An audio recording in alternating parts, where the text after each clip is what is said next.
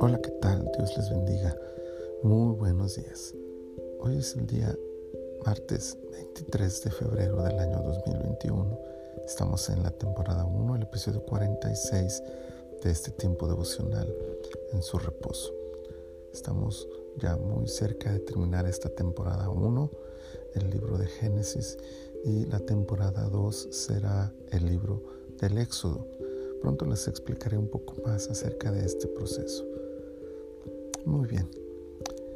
La porción bíblica para esta mañana se encuentra en Génesis 46, versículo 1, que dice, Salió Israel con todo lo que tenía y vino a Berseba y ofreció sacrificios al Dios de su padre Isaac.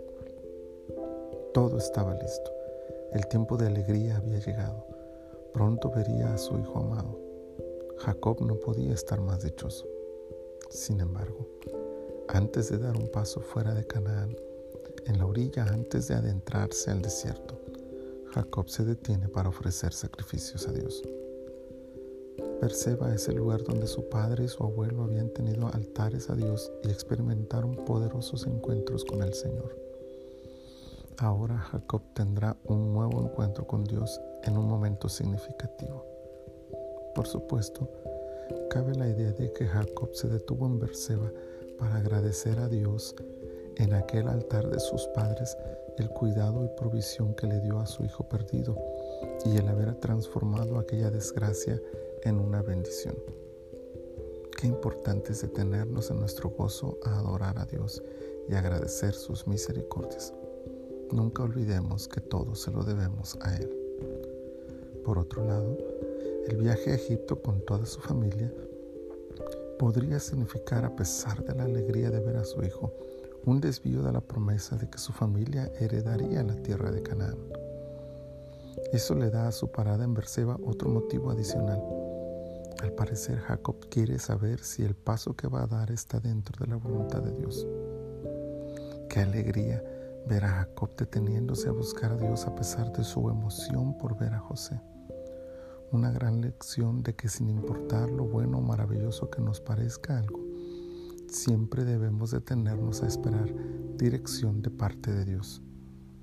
Y efectivamente, el Dios de sus padres se apareció a él en Berseba y su mensaje trajo completa paz al corazón del patriarca, por lo que pudo iniciar su viaje fuera de Canaán con la seguridad de que Dios iba con ellos.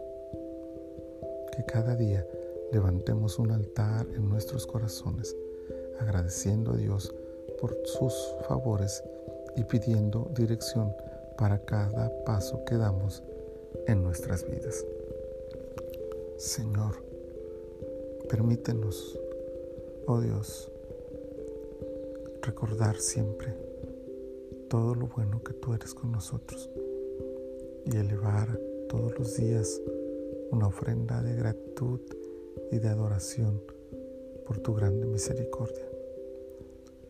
Concédenos igualmente, Señor, la dicha de aprender a depender de ti y confiar en tu dirección para cada movimiento que hacemos en nuestra vida, de tal forma, Señor, que sin importar lo que ocurra a nuestro alrededor, nosotros podamos ser dirigidos por ti.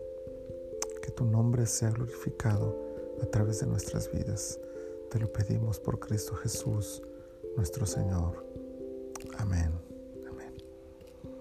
Gloria a Dios por sus bendiciones y por esta reflexión de su palabra.